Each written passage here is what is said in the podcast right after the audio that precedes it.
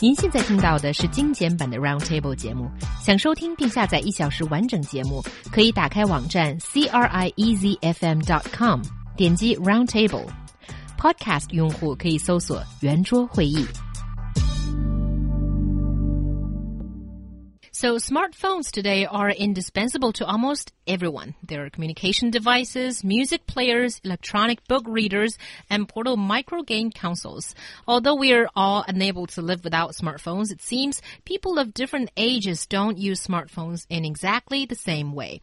最近的一项调查显示，尽管现在人们都难以离开手机，但是不同年龄段的人使用手机仍然表现出了不同的消费特征。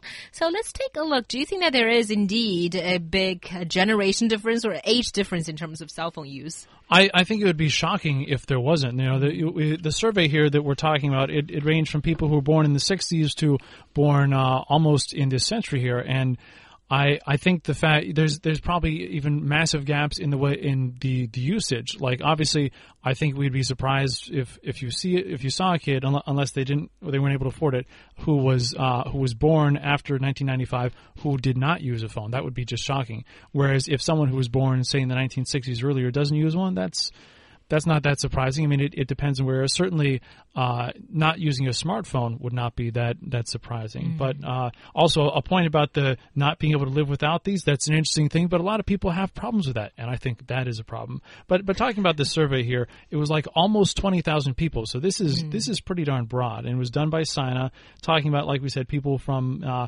born in the '60s to the to the 1990s, uh, and so in terms of income, uh, about 60% of the people had a range of uh, either th- between 3,000 yuan per month to 10,000 yuan per month. So that's that's a that's a solid range right there. And uh, in terms of the, the users, the, the biggest group was the people born in the 1970s there, mm. which maybe there's just more of them who are, who are out there. Uh, certainly the, the 90s or actually after 1995, that was the smallest group because right. they're they're younger and not as many of them. But there's there's clearly broad usage going on here. Yeah, certainly broad usage for men because I was so shocked when I saw this questionnaire and I was like, oh, so this is what uh, you know today people uh, in Chinese society of different age group think. But then when I saw the breakdown of people who actually participated in this questionnaire, 97% were male. And okay, it's not so surprising because it was data collected by Sina Technology, technology channel. channel. So uh. us women are probably ah. not so interested in technology news, I suppose.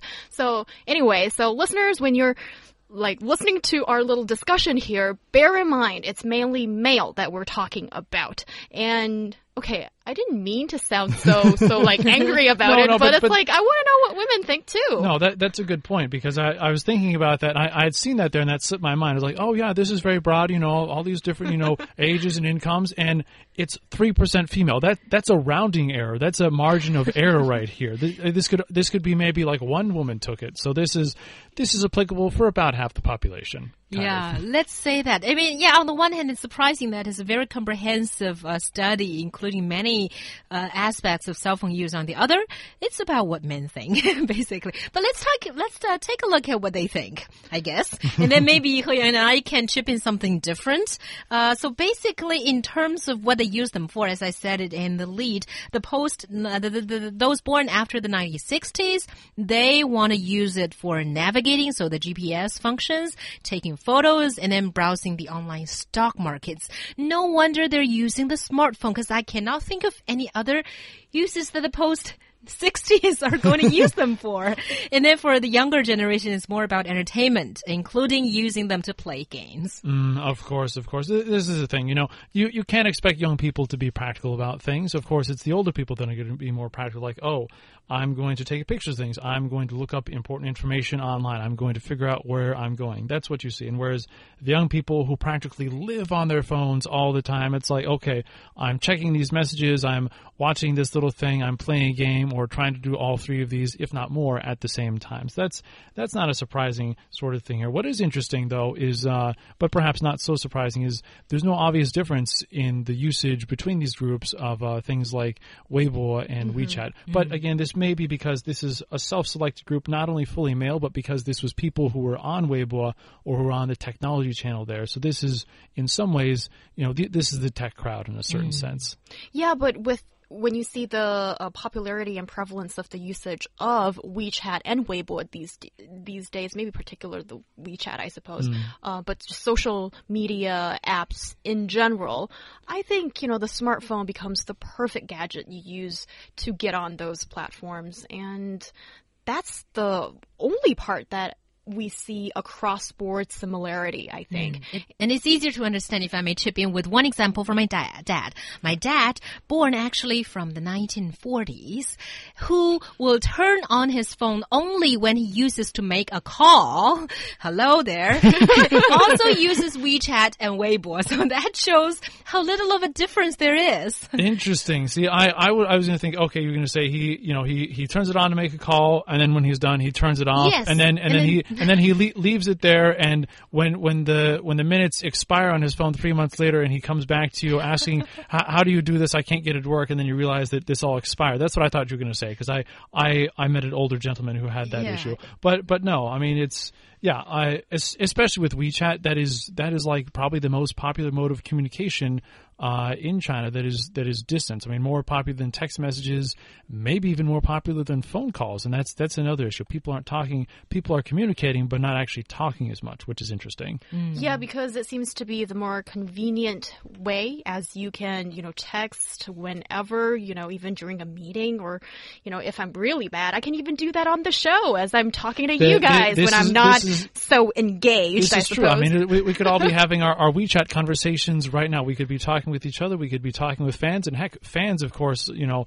you, you, you listeners there may may be, you know, having nothing to do right now. You may be in your meeting. You may be doing who knows what. So it's easy. it, it's not only easy and it's cheap because you know these days who texts okay only me and my parents i suppose. Um, and, and most people just just WeChat all the time when they have you know 4g and whatever g you know i don't have that. Um, you know. You got no G. Okay i've only got 2g Well, that, that's that's some G. Some G is better than no G. Okay, here. thank you, thank you. You know, you guys are mending my broken heart. So, you know, these days, you that's just the cheaper way to go, and I can totally understand why people are going for that. And another thing that I find a little bit interesting is I not only like art, I like music too. You know. And I looked at people's listening habits when it comes to music on your smartphone. And it showed that it's the younger generation, those born after the 1995s, they tend to listen to music more, a lot more than other people, age groups in the survey. And Another interesting thing is across board, nobody really cares about the quality of music they hear as the sound quality. So maybe it's just, um, you know, you're, you're, maybe you're not listening to li from licensed sources. You're not going to get like top quality music anyway. No, that's very possible. But perhaps in contrast to our listeners here, uh, a lot of most people are not necessarily audiophiles. You know, we live in a very visual society. You know, uh, people I think are more into taking the perfect selfie over finding like the perfect quality audio track or whatever. So that's that's I think what's what's going on there. But in terms of quality, you know, while people are not really so so picky about the quality of, of the the music or the, the sound there, what they do care about is 4G. They want they want their speeds, they want the quality of their their internet connections. That's that's something that uh, most most the, the the largest number of people are unsatisfied with. That small screens, uh, which it would be interesting to see what the average size of screen is because you know if you have a non-smartphone, you have a pretty small screen, but it doesn't matter. If you have a smartphone, they tend to be large. Maybe not large enough to watch a good movie, but you know that's probably left better for movie theater or something. But then you have like the the massive ones which don't even fit in your pocket. So I guess it depends on who you are. But the other thing people are, are not as happy with is limited RAM, which is the ability of the phone to do lots Right. Mm-hmm. of different things at the same time. Because doing just one thing at one time that's not enough for these for these young people. They got to do like ten different things, and that's not enough. Yeah, that's right. And, and I want to know what people think about watching videos or TV shows on uh, cell phones because I don't do that a lot. I think it's way too much trouble and the screens are way too small to do that. But at least uh, Feng Xiaozi here says my wife usually uses her phone to play games and watch TV shows. And uh, oh, Hongling says she uses it to listen to the radio and uh, some online uh, radio websites. So, but but what about uh, videos? I, I'm not a big video. Well, I, I think I think uh, taking a look at the subway is very instructive here. If you look on the subway, Yeah. some people stand around doing nothing. Some people try to rest. Some people might read a book. Some people are playing with their phones. But more than anything else, I feel like, except for maybe people doing nothing, Mm. is you're looking at your tiny screen trying to watch some whatever little video, and that's just in every car. You got like several people doing that at least. Yeah, and it seems like uh, younger people are not only doing that, they are more willing to purchase new phones too. I suppose they're just not as practical as older They're people. not. like and- you and me. okay, I'm not older, but I tend Oh, to you are. agree with the older ones in this sense. I think it's most important to, you know, be rational about these things and not spend too much money on it just for show. That's what I think this is about, getting the new, bigger phone. Okay, and you don't need to be so angry as uh, there is someone who agrees with you. For example, Oh, great. Shi Lu here says, "I only have two G too." Oh, thank least- you. I'm not alone. Thank Yeah, you. you're not alone in your Let's just say that. That really hurts, Xiaohua. Really hurts. I'm sorry, the show is about to end, and thank you very much for listening.